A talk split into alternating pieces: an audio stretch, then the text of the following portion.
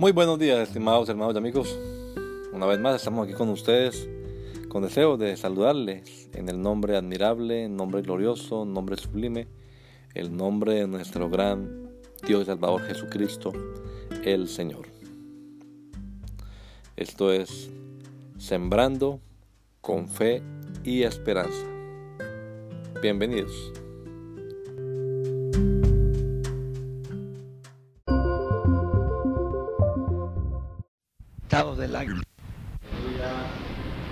Presencia de Dios es maravillosa. Nosotros tenemos que volver al proyecto efectivo de Dios, a lo que da verdadero efecto, verdadero efecto en la gente. Si no, seguiremos, no, no tenemos plata. Y hacemos esfuerzo por conseguir los 300 mil, los 500 mil, resulta que no tenemos. Entonces se va a frenar la evangelización del mundo porque no tenemos plata, cuando realmente no se necesitan los, los templos. Me cerraron la iglesia ahí en Madrid.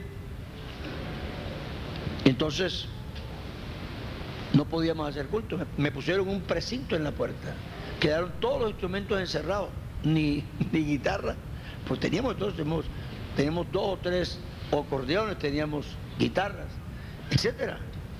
Todo quedó encerrado. Tenemos piano. Bueno, pero es que Dios no me hizo nacer a mí con un piano pegado a la espalda. Ni yo nací con una guitarra pegada aquí.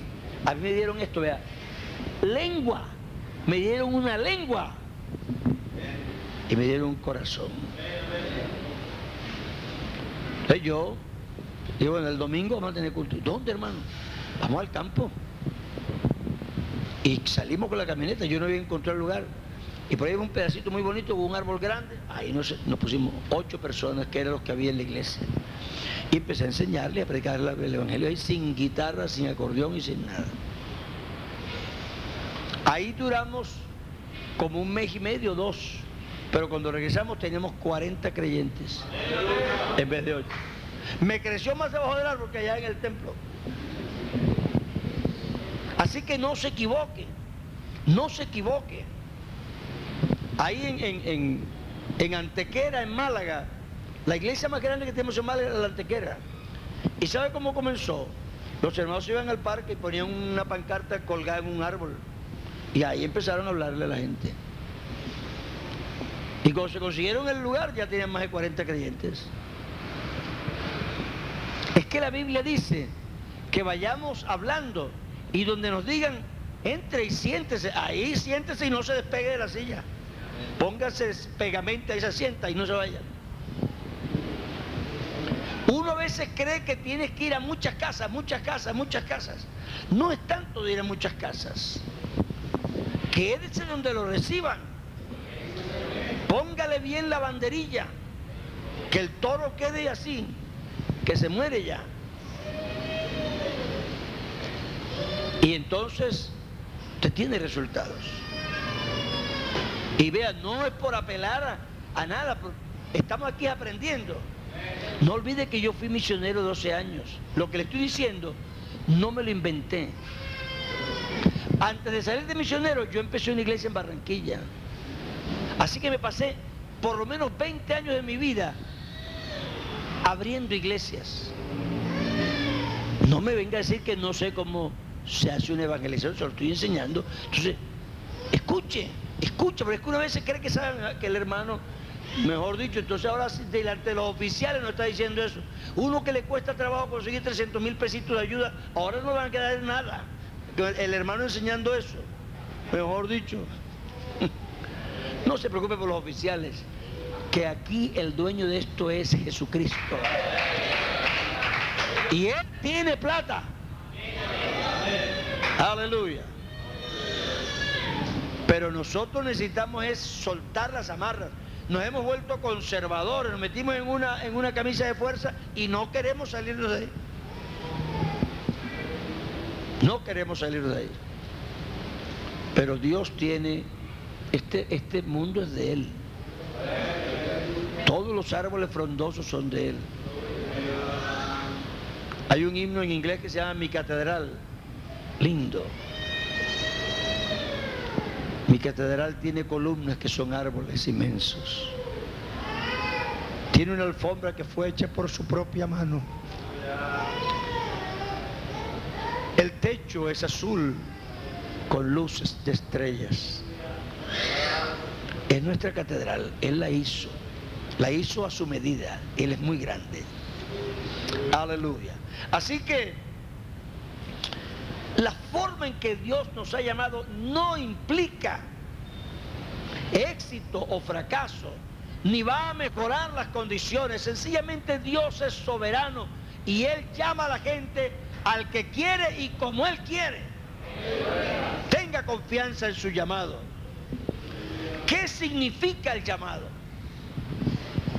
¿Qué significa para mí el que Dios me haya llamado?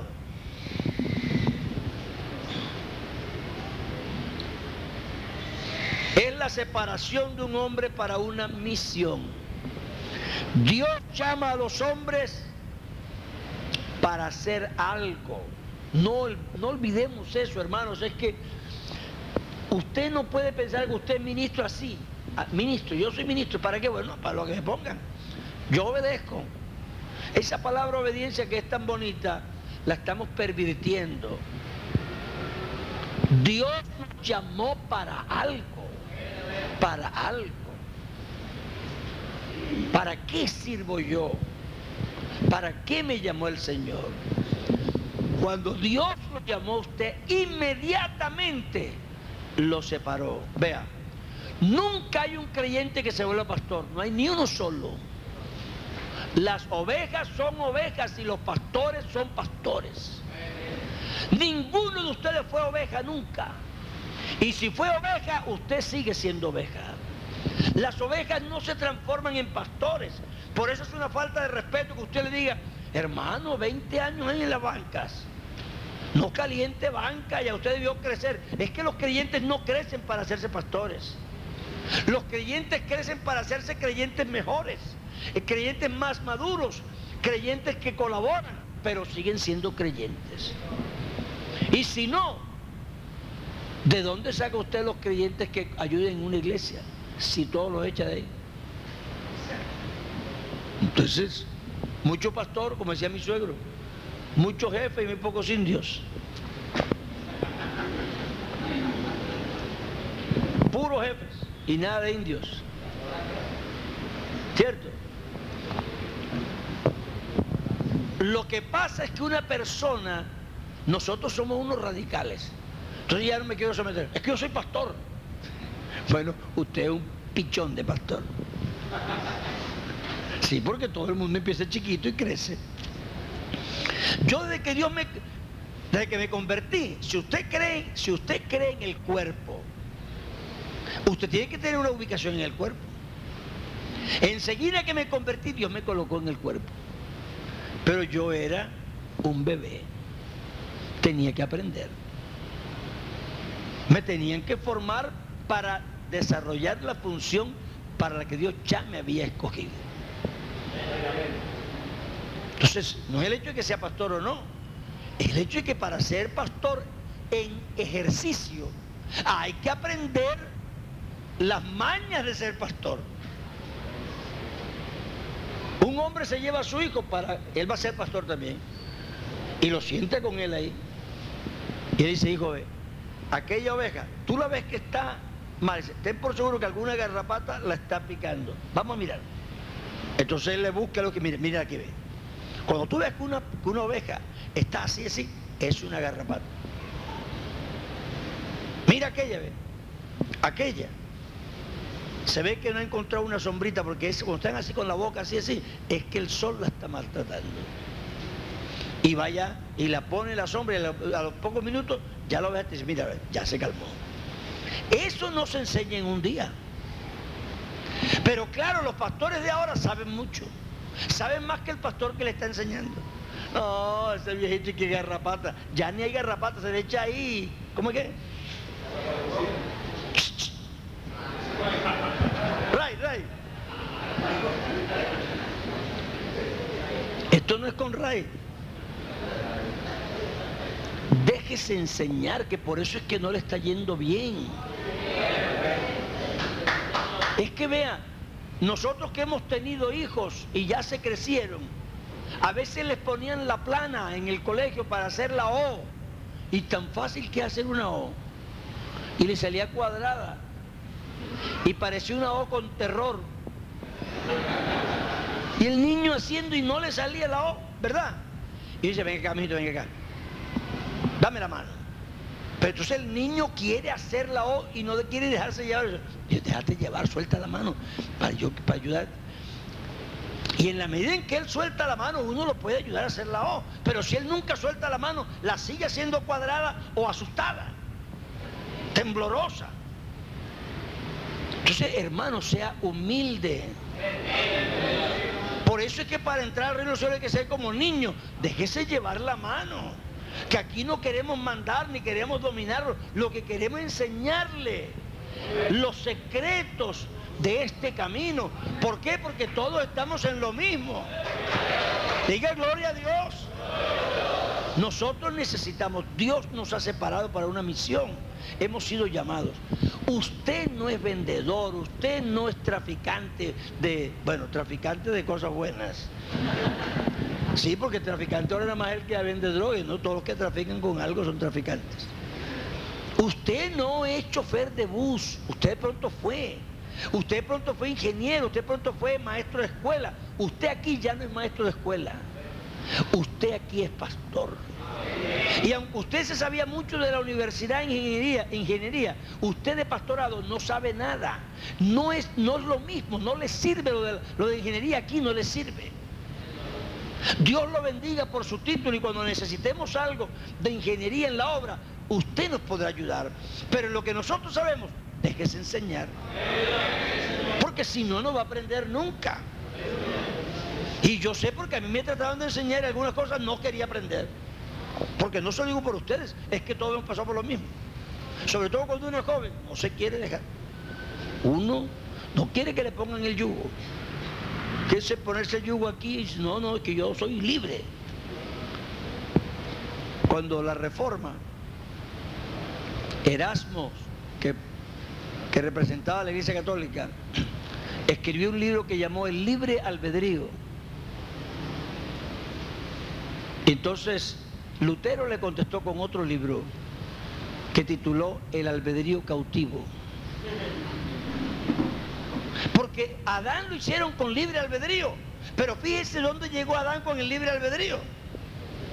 Y si usted sigue reclamando el derecho de tener libre albedrío y lo tiene, pero usted desgraciadamente tiene que hacer voluntariamente de coger su libre albedrío y someterlo al dominio de Dios porque solamente siendo siervo le va a servir. Solamente. Entonces yo creo que nosotros necesitamos desarrollar una sumisión a Dios. Y cuando usted se enfrente con alguien, que usted vea que es menos que usted en lo humano, sea porque era vendedor de yuca antes de ser pastor, o sea porque ni siquiera hizo el bachillerato, o sea porque es de otra época y usted le parece que no es tan moderno. Recuerde las palabras del apóstol Pablo. Cuando yo subí a Jerusalén a ver los que eran de renombre, lo que hayan sido en otro tiempo, nada me importa. ¿Me entiende? No se equivoque. Una persona puede ser no instruida, pero puede ser muy inteligente, porque no tiene nada que ver lo uno con lo otro. Y además, lo que sabe, sabe, aunque no tenga instrucción. Un hombre, un industrial, tenía un problema con la ropa. La cerraban aquí y los botones, cuando la persona se pone un poquito gruesa, se le tiene que ser así, ¿verdad? O se le salían de los de los ojales. Entonces era un problema en la ropa. Entonces alguien le dijo, hombre, si pudiéramos coger la ropa y pegarla así, pero que se pudiera despegar cuando se la quitan o se la ponen. Mejor dicho, descubriríamos el secreto. Entonces, él reunió a los campesinos del lugar.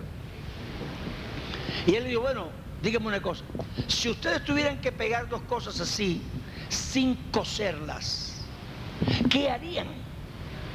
Bueno, cada quien habló, pero cuando llegó un viejito, dijo, eso es cuestión de cadillos. Cadillos, ¿qué, es cadillo? Es una planta. Entonces, él le dijo a, un señor, ¿cómo funciona el cadillo? No es uno cuando va por el campo se le pegan a, la ropa y eso para quitárselo uno eso es difícil, eso queda pegado ahí, pero no está cosido. Sí, traigan el cadillo, vamos a examinar el cadillo. Se dieron cuenta que tiene una, una maraña, ¿verdad? ¿No? ¿Ustedes conocen lo que es el cadillo? Una maraña de pelusas que se, se, toca la ropa, se enreda con la ropa, con la pelusa de la ropa. Y dice, ah, no, pues vamos a, vamos a hacer este cadillo sintético. Y ustedes todos usan ese, eso que uno hace así, se pega. Como el cadillo igualito. ¿Quién lo inventó? Díganme quién lo inventó. Puede ser que lo fabricó el señor inteligente, pero el que lo descubrió verdaderamente fue un campesino. Así que usted no se equivoque. Las cosas no son siempre como uno se las figura. Nosotros hemos sido separados para una misión. Cuando yo estaba muchacho y fui consciente que Dios me llamó al ministerio, yo pensé en mi vida que de aquí en adelante todo lo que yo hiciera era con el propósito de cumplir la misión para la que Dios me había escogido. Y no, créanme, no quería hacer otra cosa. Entonces, si yo estudié inglés, yo decía, no, seguramente que algún día yo voy a necesitar el inglés para servirle a Dios. Y lo estudié con esa, con esa reverencia. No, que toca francés. Tiene que ser que algún día voy a necesitar el francés para, para hacer algo. Entonces estudié francés con esa actitud. No, que hay que coger música. Yo estudié música con el respeto de que si Dios me permitía estudiar música era porque ¿para qué más la necesito yo? Yo no pienso ser músico, no pienso dar conciertos, ni pienso cobrar plata, ni pienso ser profesor de música. Yo pienso servirle a Dios. Dios me escogió a mí para eso. No, que vamos a estudiar dibujo arquitectónico. Y yo tengo que enseñar, de aprender bien esto, porque esto es para servirle a Dios. Yo me acuerdo que un día estaba yo en la casa yo tenía como 16 años. Llegó el hermano que era maestro de obra y me dice, tú que te has gastado tanto tiempo en el colegio ahí, tenemos que hacer un par de columnas ahí redondas y, y, no sé ni cómo hacer y no tenemos quien lo haga, eran otros tiempos. Y yo le dije, no, pero es que una columna redonda es un cilindro, ¿verdad? ¿O no? Es un cilindro. Entonces yo le busqué la fórmula de cómo se le busca la capacidad de un cilindro. Digo, ah, son tantos centímetros cúbicos. Ah, no, listo. Lo demás yo lo sé.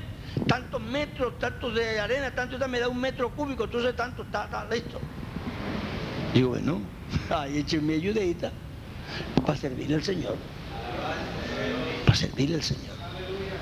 Lo que Dios nos ha permitido aprender a nosotros es para su ministerio, porque nosotros fuimos escogidos para una misión. Así que el ser llamado significa ser separado para una misión. Juan Bautista tenía eso bien claro. Era un gran predicador, era un gran orador. La gente le asistía a los cultos por millones o bueno, por cientos de miles por lo menos, porque ese pueblo no tiene millones. El rey le escuchaba, el hombre estaba en, la cúspide, pero cuando le preguntaron, ¿tú quién eres? Él tenía muy claro lo que él era. Él dijo, yo soy una voz que clama en el desierto. Eso es todo.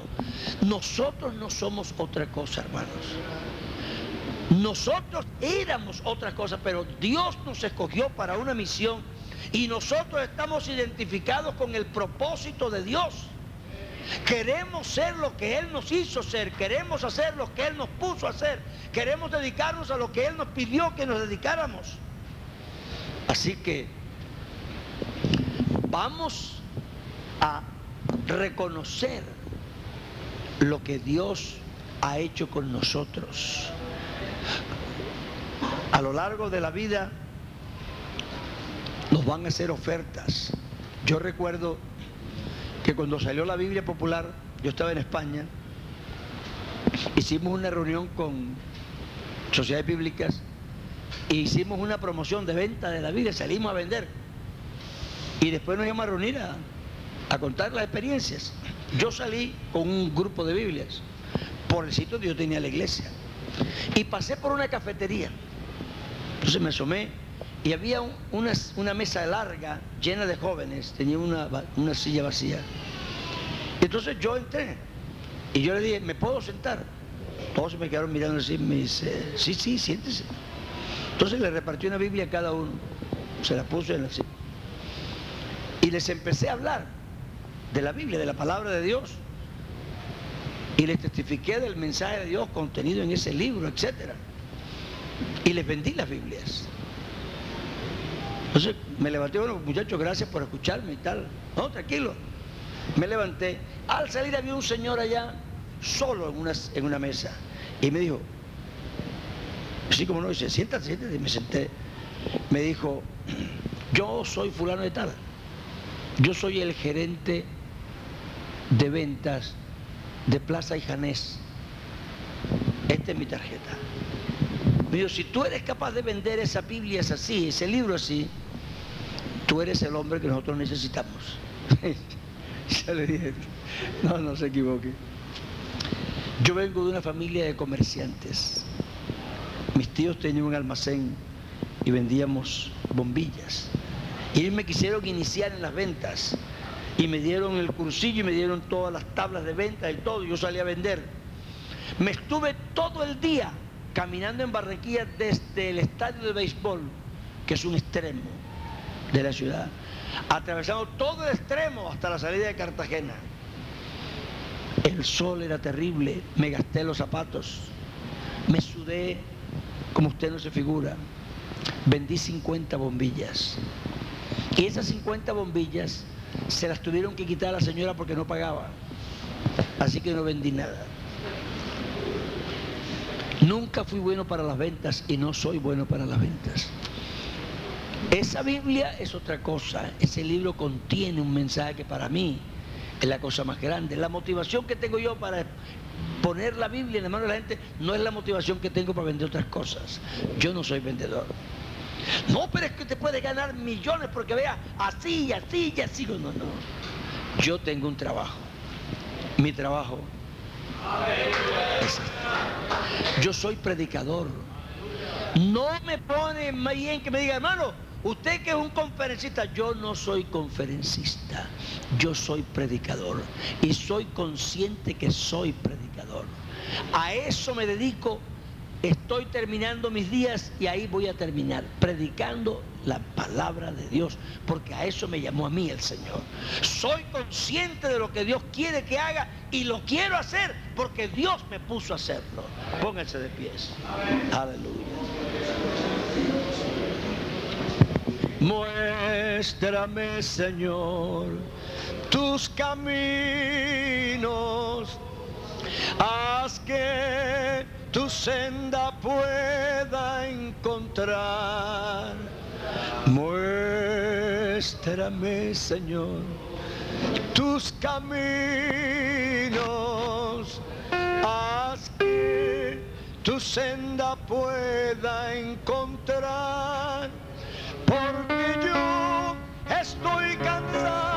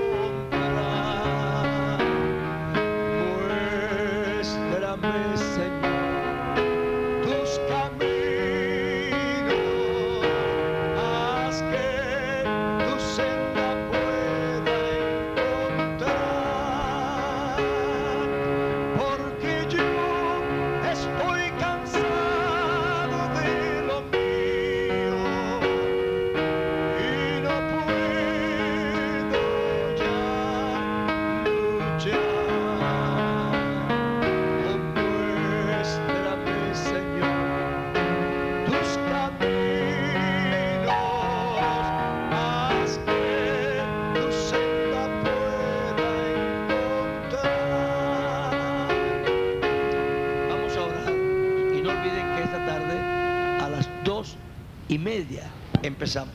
Este tema tenemos que terminarlo hoy, es larguito. Es uno de los pocos que se tarda un día completo, entonces, por favor, las dos y media. Eterno y soberano Dios, te damos gracias en este día por tus misericordias y tu cuidado. Enséñanos tus caminos, Señor. Queremos caminar contigo. Nos ponemos a tu disposición, dándote las gracias en el nombre de Jesús. Amén. Amén. Hermanos, siéntese. Gloria al Señor. Bueno, si a alguno le quedó alguna preguntita pendiente, por favor.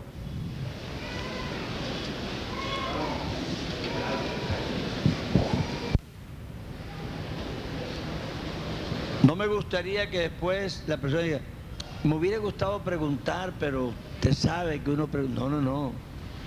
Esta es una clase. Entonces, no, este por- estoy aquí arriba porque es muy grande. Pero si toca, me bajo. Porque no se trata de que nos, sentamos, en- nos sintamos en un culto. Esto no es un culto como nosotros llamamos culto a las reuniones litúrgicas. Esto es una clase. Entonces, en la clase los alumnos preguntan. Y si piensa diferente, lo exponen.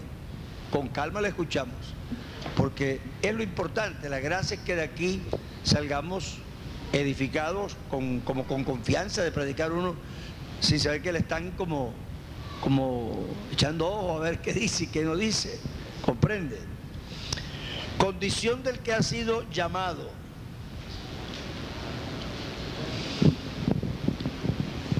El hombre que ha sido llamado se purifica. Es hombre purificado. Dice, si entre sacares lo precioso de entre lo vil, serás como mi boca.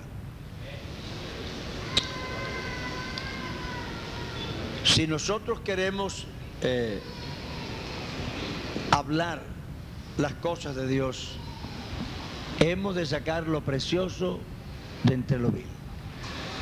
Yo voy a decirle esto, insisto en esta parte. Aquí nadie está exigiendo que nosotros seamos perfectos, nadie. Porque entre otras cosas, pasando por la plataforma, llegando hasta la última banca ya, no hay ni uno solo perfecto. No necesita usted esforzarse mucho para decirme que tengo errores, porque aunque usted no lo descubriera, debo tenerlos. Todos los seres humanos los tienen. Así que ese no es el problema. Nuestro problema es que nosotros no nos enfrentemos a los errores que tenemos, porque entonces vamos a continuar con ellos y hasta vamos a exigir derecho a ser así. No es que yo soy así, me tienen que aceptar. No, no, aquí nadie te tiene que aceptar. Tú tienes que purificarte. Si tú pretendes hablar la palabra de Dios, entonces hay que enjuagarse la boca bien. ¿Cierto?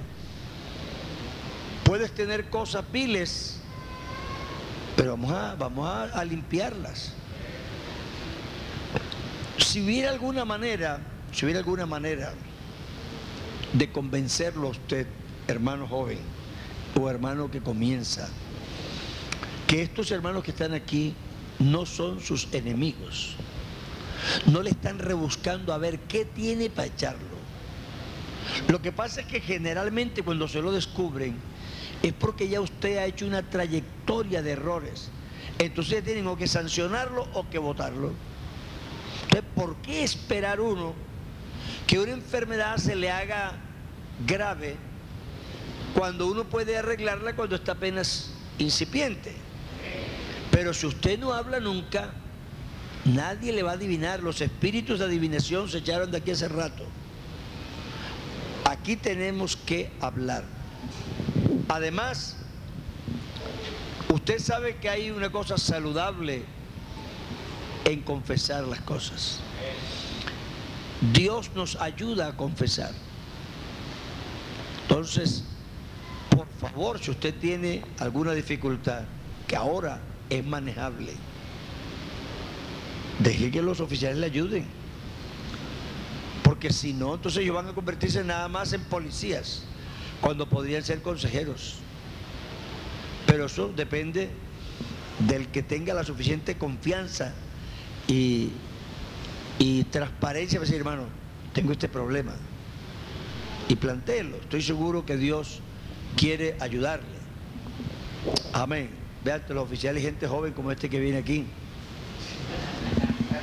Dios le bendiga. Aunque por el cabello parece mayor, pero no.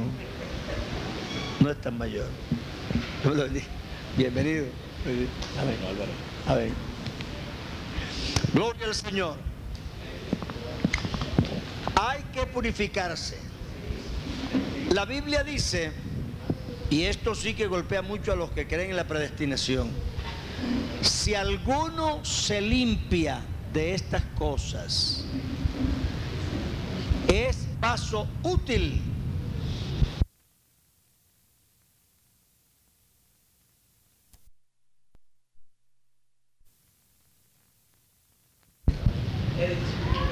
Apenas aparezca, por favor, que...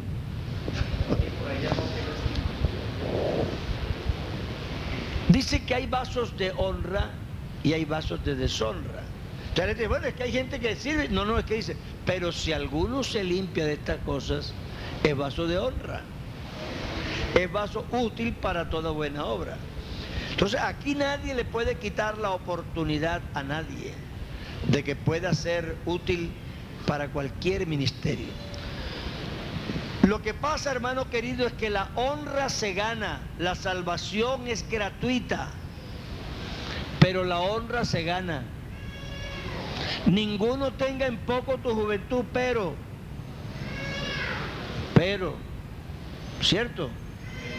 No sé qué dice, si alguno se limpia, usted lo que no puede pretender es manejar un, un mantel limpio con las manos sucias de barro puede ayudar a poner el mantel, pero lávese las manos, porque lo va a embarrar todo. Entonces yo creo que debemos entender eso, que todo el que se limpia es vaso útil. Nosotros necesitamos meternos en la fuente todos los días. Un hermano me preguntó a mí una vez, hermano, cuando uno está en el mundo y se convierte, se bautiza para el perdón de los pecados. Pero si uno vuelve y peca, se tiene que bautizar otra vez. Obviamente no hay que bautizarse otra vez. Pero, escuche lo que le voy a decir. Pero, si se tiene que limpiar, tiene que estar perdonado. Y escuche cómo se limpian los creyentes, sobre todo nosotros. Si alguno está en luz, como Él está en luz, tenemos comunión. Comunión no es solamente que usted se salude. Comunión no es solamente que usted le hable. Comunión es que usted se identifique con esa persona de verdad. Porque el cuerpo cuando tiene un cuerpo extraño, tiene lo que se llama un rechazo. Si usted no quiere ser rechazado por el cuerpo, usted tiene que estar en comunión, en armonía con todo el cuerpo. Si andamos en luz, como Él está en luz, tenemos comunión los unos con los otros y la sangre de Jesucristo, su Hijo, nos limpia de todo pecado. Fíjense que el símil del cuerpo es claro. ¿Por qué no comemos sangre? Hay dos razones por las que nosotros no comemos sangre. La una es porque la sangre es un símbolo. de la sangre que nos da vida. Entonces Dios guardó ese símbolo sagrado para grabar en la mente de las personas que la sangre es un precio de redención santo, sagrado, intocable. Pero la segunda es porque cuando usted le parece al médico que está enfermo, ¿sabe qué le mandan? ¿Qué le mandan? Un examen de sangre. ¿Y por qué le mandan un examen de sangre? Porque la sangre que sale del corazón limpia empieza a correr por todo el camino. Y empieza a recoger como una escoba toda la suciedad. Cuando llega al riñón la purifica otra vez y vuelve. ¿Verdad? Entonces a usted le sacan la sangre y en la sangre van todas las suciedades que tiene el cuerpo porque la sangre limpia. Pero para que usted lo limpie, si me quiero limpiar este dedo no puedo tener el dedo aquí y el cuerpo acá. Tengo que tener ese dedo en comunión con el cuerpo para que la sangre que va corriendo limpie, circule y me arrastre las suciedades y me las purifique. Así que si usted quiere estar limpio, vaso útil para toda buena obra. El reglamento nuestro dice que los oficiales deben conservar la unidad. No es solamente por la división de la organización, no, yo creo que estamos equivocados porque hemos entendido mal todas esas cosas. Eso tiene su, su razón de ser espiritual. Usted no puede estar en desarmonía con Él y por dentro sentirse mal todo el tiempo con Él y creer que Dios a usted lo está perdonando de todo pecado. No es así. Su corazón tiene que estar en armonía con el cuerpo. Porque así, estando en el cuerpo, es que la sangre de Jesucristo circula por su cuerpo y limpia de todo pecado. Entonces, todo vaso que se limpia es útil para toda buena obra. Esto de estar en paz con los hermanos no es solamente para no estar de pelea. Hay un estado de no beligerancia, es decir, que no hay guerra. Y eso sirve en el mundo, pero aquí no sirve. Aquí hay que estar en paz, en armonía. No solamente que no haya beligerancia. Y nosotros nos quejamos de que no me dice el Señor, que no me crece la obra, que no entra plata suficiente, que a mí no me prospera, que yo no sé cuántos, porque nosotros creemos que hay cosas que no tienen importancia y son la clave, son la clave. No empiecen a hacer programas antes de usted estar en armonía, porque tiene que limpiarse de todo pecado. Y todo el que se limpia de estas cosas es vaso útil. Usted tiene que pararse aquí con un corazón que si todo el mundo se lo viera, se diera cuenta que verdad no tiene ninguna animosidad ni contra sus compañeros ni contra nadie. El ministro de Dios no puede darse el lujo de tener rencores, ni desavenencias, ni odios ni nada de esas cosas. Porque esas cosas impiden que la sangre de Cristo limpie de pecado. Y si está sucio de pecado, no es efectivo en la predicación. Eso todo es una cadena. Así que nosotros necesitamos estar limpios de toda maldad. Fíjense que en, en, 2 Timoteo 2.21, donde dice eso, nos está diciendo a nosotros ahí mismo de qué cosas a veces el Espíritu Santo se resiente. Se profanas y vanas palabrerías. ¿Sabe que a veces los, los obreros o los pastores les gusta echar chistes verdes? Pero claro, lo echan en intimidad con las personas que tienen amistad. Entonces lo hacen como, como si fuera como si fuera una cosa confidencial acá entre nosotros, lo echan bajito. Imagínate, Y ellos creen que por eso ya Dios no está oyendo, ¿entiendes?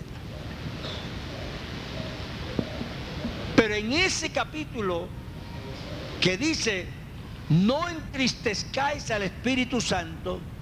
Ustedes que les gusta decir del púlpito, hermano, donde está el Espíritu del Señor, allí hay libertad. No constricte el Espíritu Santo.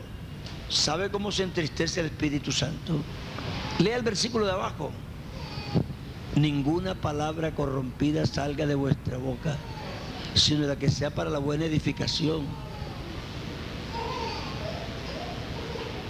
Lea y verá cómo el Espíritu Santo se entristece. Porque a uno le gusta mucho repetir lo que otros dicen.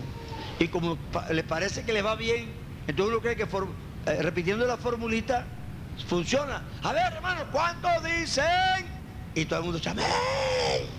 ¿Y cuántos dicen? Gloria a Dios. Y a su nombre. Y ya se saben la fórmula de memoria. Pero con la boca sucia no hay fórmula que sirva. Habrá emoción, pero no habrá real bendición.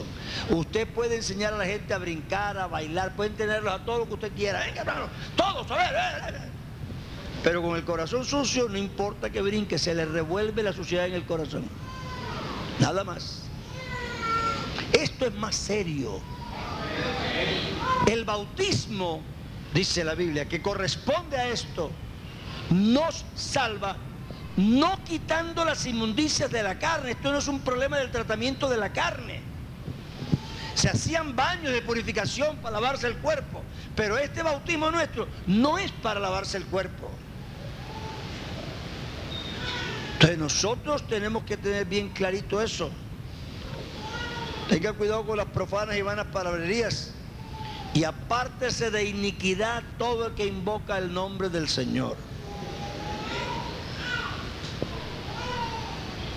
Así que estas cosas, lo que tenemos es que ver lo que nos está pasando. Porque las condiciones que ha sido llamado no van a cambiar. Yo tengo 58 años y tengo de esos 40 y pico a estar predicando. La regla para mí es igualita que para el que tiene tres meses de haber entrado en la obra. Eso no ha cambiado.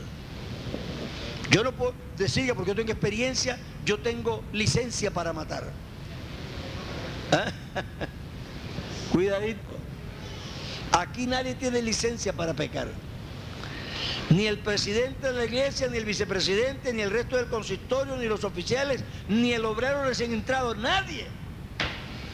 Nosotros todos tenemos que estar limpios. Todos. Eso no es una regla para usted. Eso es una regla para todos nosotros. Porque resulta que nosotros somos canales. Y los canales obstruidos no dejan fluir la presencia de Dios. Así que eso no se puede permitir. Procure ser auténtico. Esto es un consejo práctico. Vea usted aquí estos cinco hombres. Ustedes los conocen porque además antes estaba aquí por mucho tiempo. Y si yo parara cada un grupo aquí y me haga un análisis de la personalidad del hermano Paternina, este es el abuelo del barrio, este es Abraham, hay que ponerle Abraham, ¿verdad? Esa es su manera de ser. Él le fascina ser abuelo. Acá está el hermano costeño. ¿A usted le gusta yo decir rectecito? ¿Ustedes lo tienen estudiado todos, sí o no? Este es el calladito pero efectivo. El delgado que se engordó. Nosotros cada uno tenemos una personalidad bien definida y, Dios fíjese que Dios no cogió una uniformidad, puso una variedad. Eso es importante, a la hora de tomar decisiones es muy importante, porque cada uno va a expresar una forma como ve la vida distinta. Y es importante que cada uno lo diga como lo piensa. Porque esas son las cinco maneras que van a estar ahí representadas. Ellos tienen derecho cada uno de ser como son, porque Dios los hizo así. Apartando el pecado, apartando la maldad, que era la, la personalidad. Y usted también tiene derecho de tener su personalidad.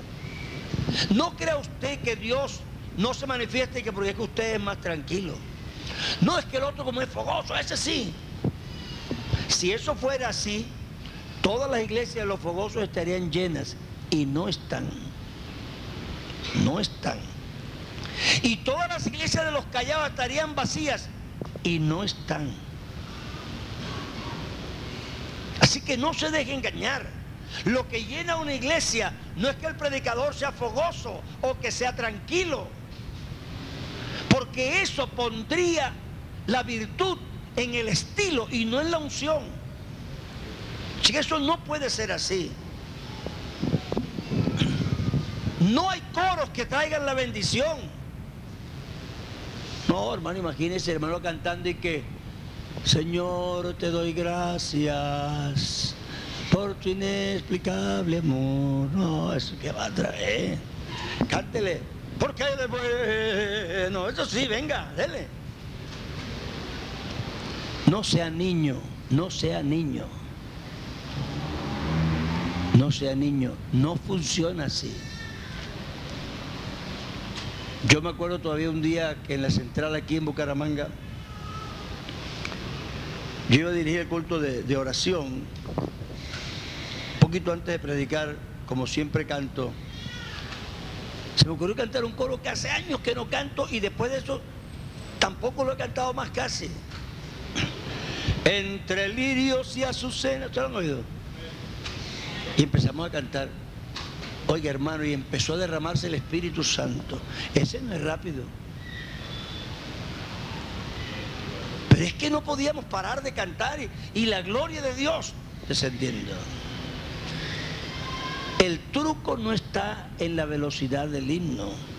Y si en su caso está, yo le pido que usted se arrodille y le pida a Dios que lo ayude a entender que está equivocado, está manipulando a la gente.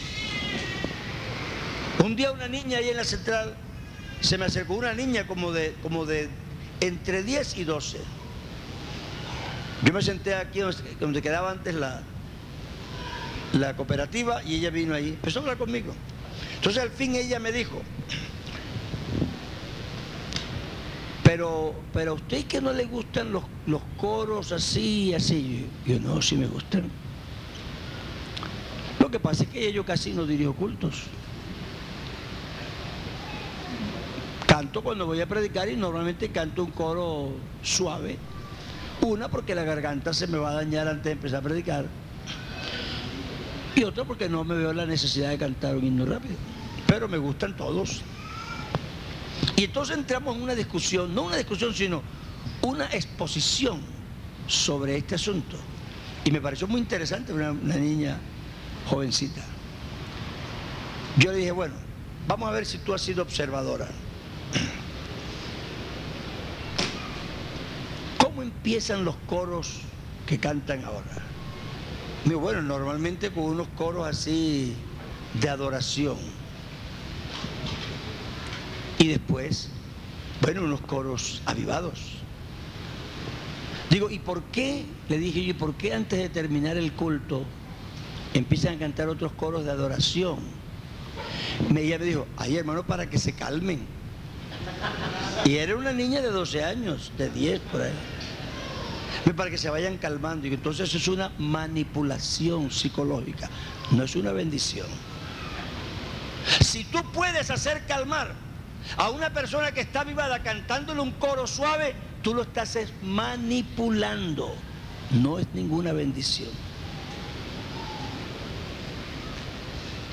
Eso es una cosa psicológica, eso no tiene nada que ver con la unción. Eso no quiere decir que sea pecado. No. Pero quiere decir que eso no es la unción. Tú tienes derecho a ser auténtico. Con esto no te estoy animando a arrastrar los pies, a ser aburrido, a poner a dormir a la congregación. No, aquí a ninguno nos gusta eso. Además, ustedes saben cómo predico yo y saben que no soy así. Pero lo que no puedo yo es porque tengo mi estilo, atribuirle a mi estilo el éxito, porque yo sería el primero en estar avergonzado de eso. Para mí, si eso me pasa, realmente me arrodaría a arrepentirme, porque para mí eso sería un fracaso.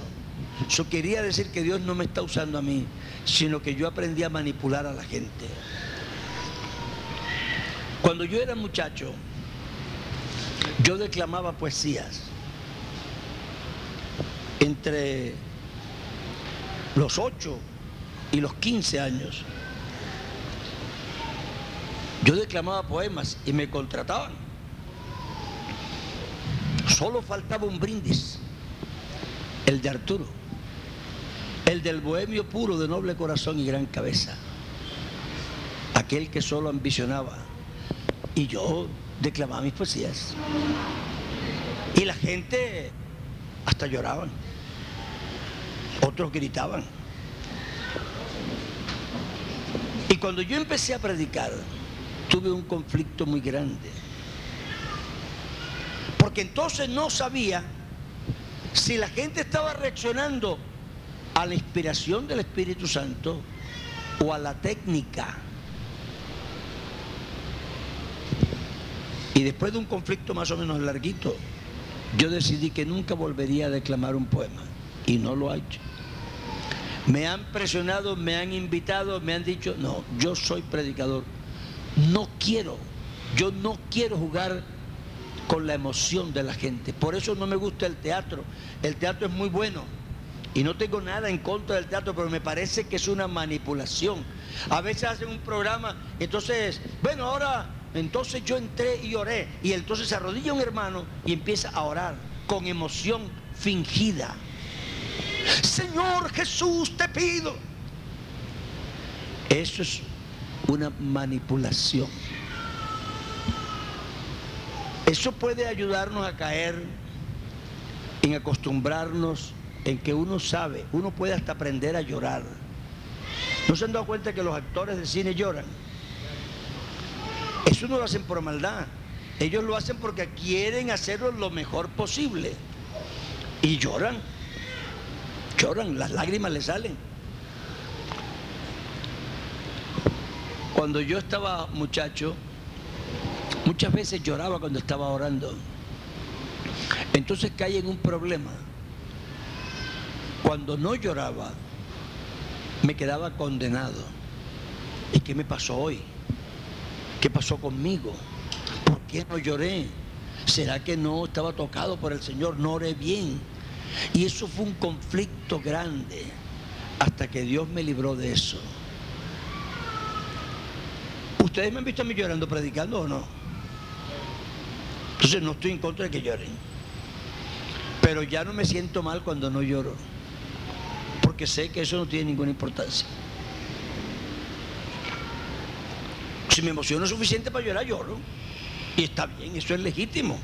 Y cualquiera de ustedes que sienta ganas de llorar, no tiene que pedirle excusa a nadie. Llore. Pero no se sienta que tiene que pedir excusa si no llora. Uno debe adorar a Dios con pleno entendimiento y libertad. Y las emociones también deben corresponder a esa libertad. No hay problema. No hay problema. Pero usted tiene que ser auténtico. No imite, no imite. No imite. Ahora, usted de pronto no podrá evitar que al principio de su ministerio usted salga con los gestos y las maneras de su pastor.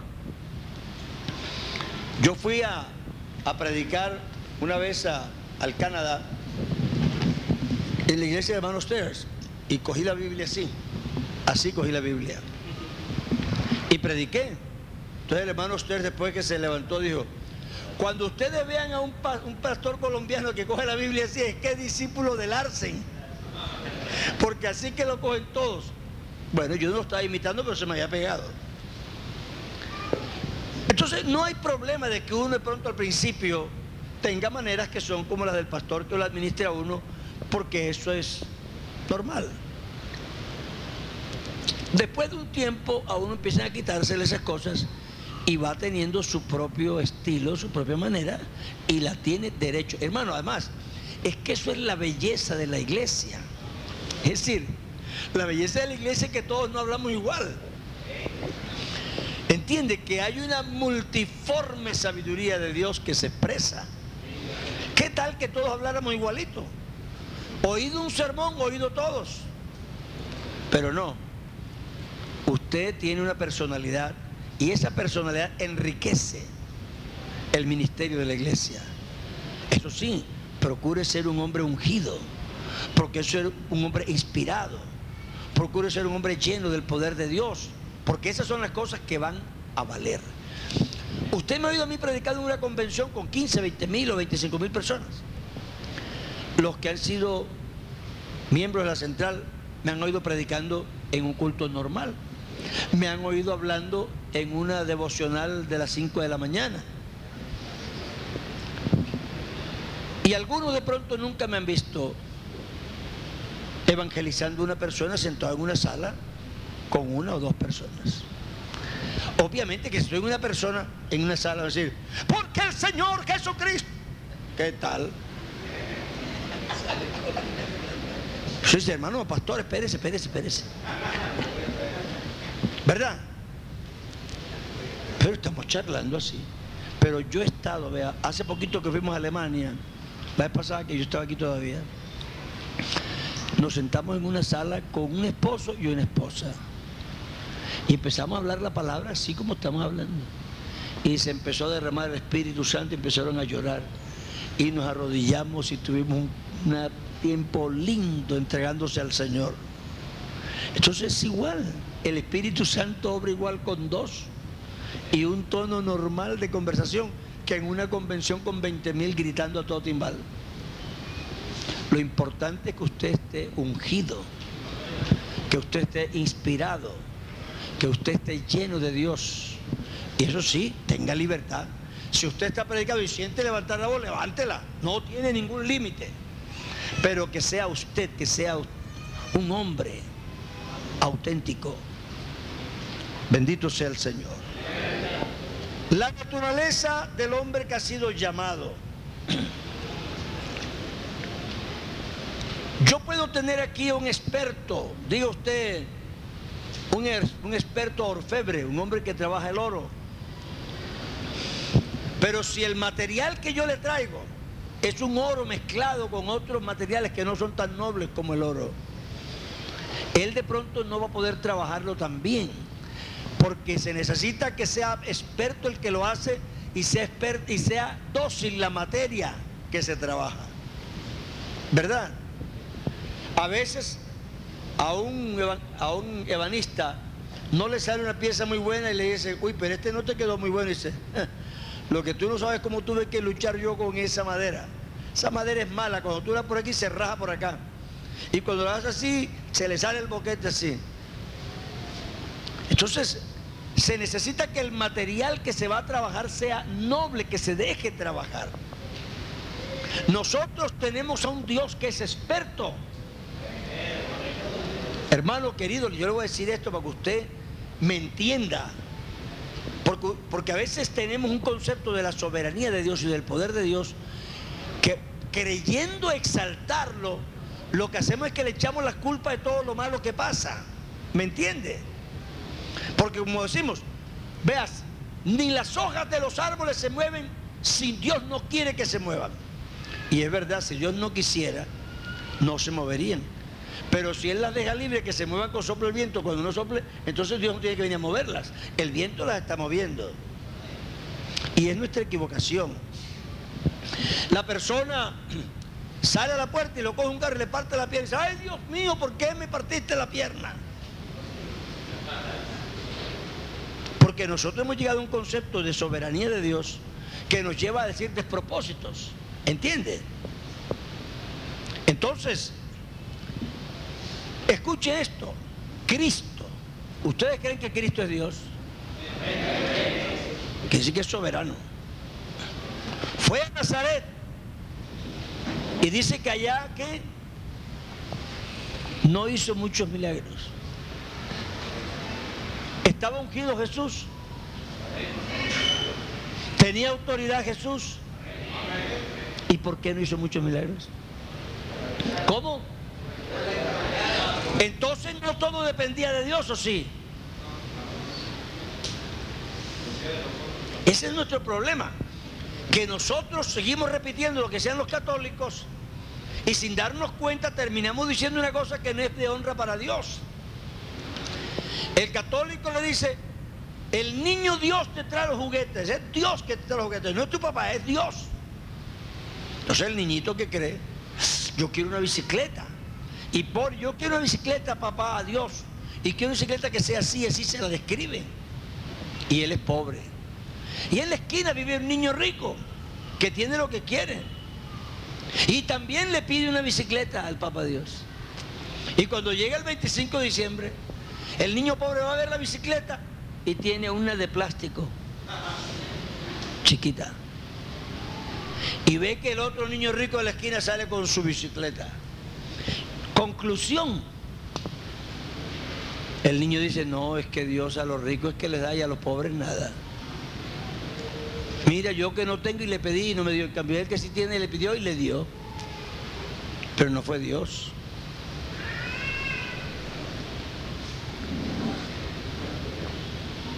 Ese concepto que parece, que pareciera que es un alto concepto porque Dios es el que hace todo, termina convirtiendo a Dios en un Dios malo. Porque la gente le echa la culpa de todo lo que pasa. Entonces, nosotros necesitamos ser un material dócil. No todo lo que está pasando aquí es lo que Dios ha hecho o quiere hacer. Dios quiere hacer grandes cosas con nosotros. Pero Dios nos pide hacer algo y nosotros sabemos más que Dios. Me ha pasado a mí, le ha pasado a usted y nos ha pasado a todos. Tenemos que aprender a ser dóciles. Dóciles. El libro de Ezequiel nos plantea ese problema. Él dice, hijo de hombre, no seas como la casa rebelde.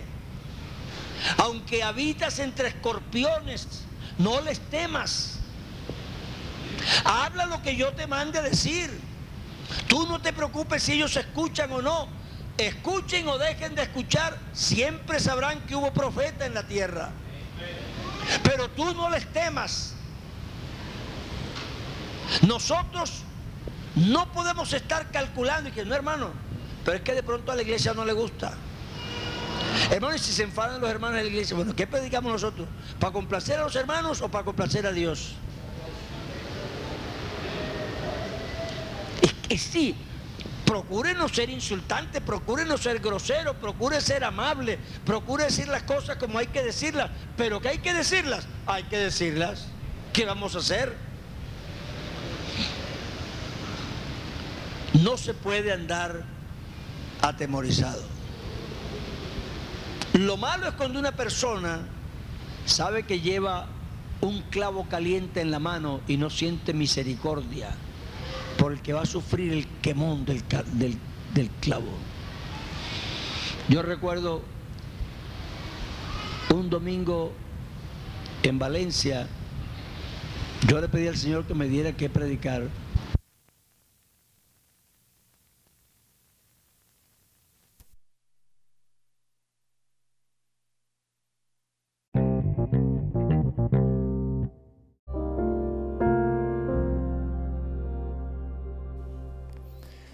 La Iglesia Pentecostal Unida Latinoamericana en Baltimore nos estamos reuniendo en la 8301 Liberty Road.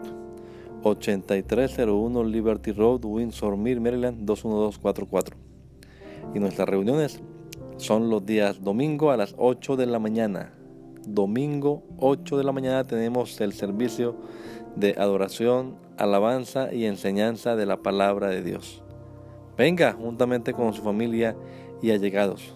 Serán todos bienvenidos a nuestra reunión dominical.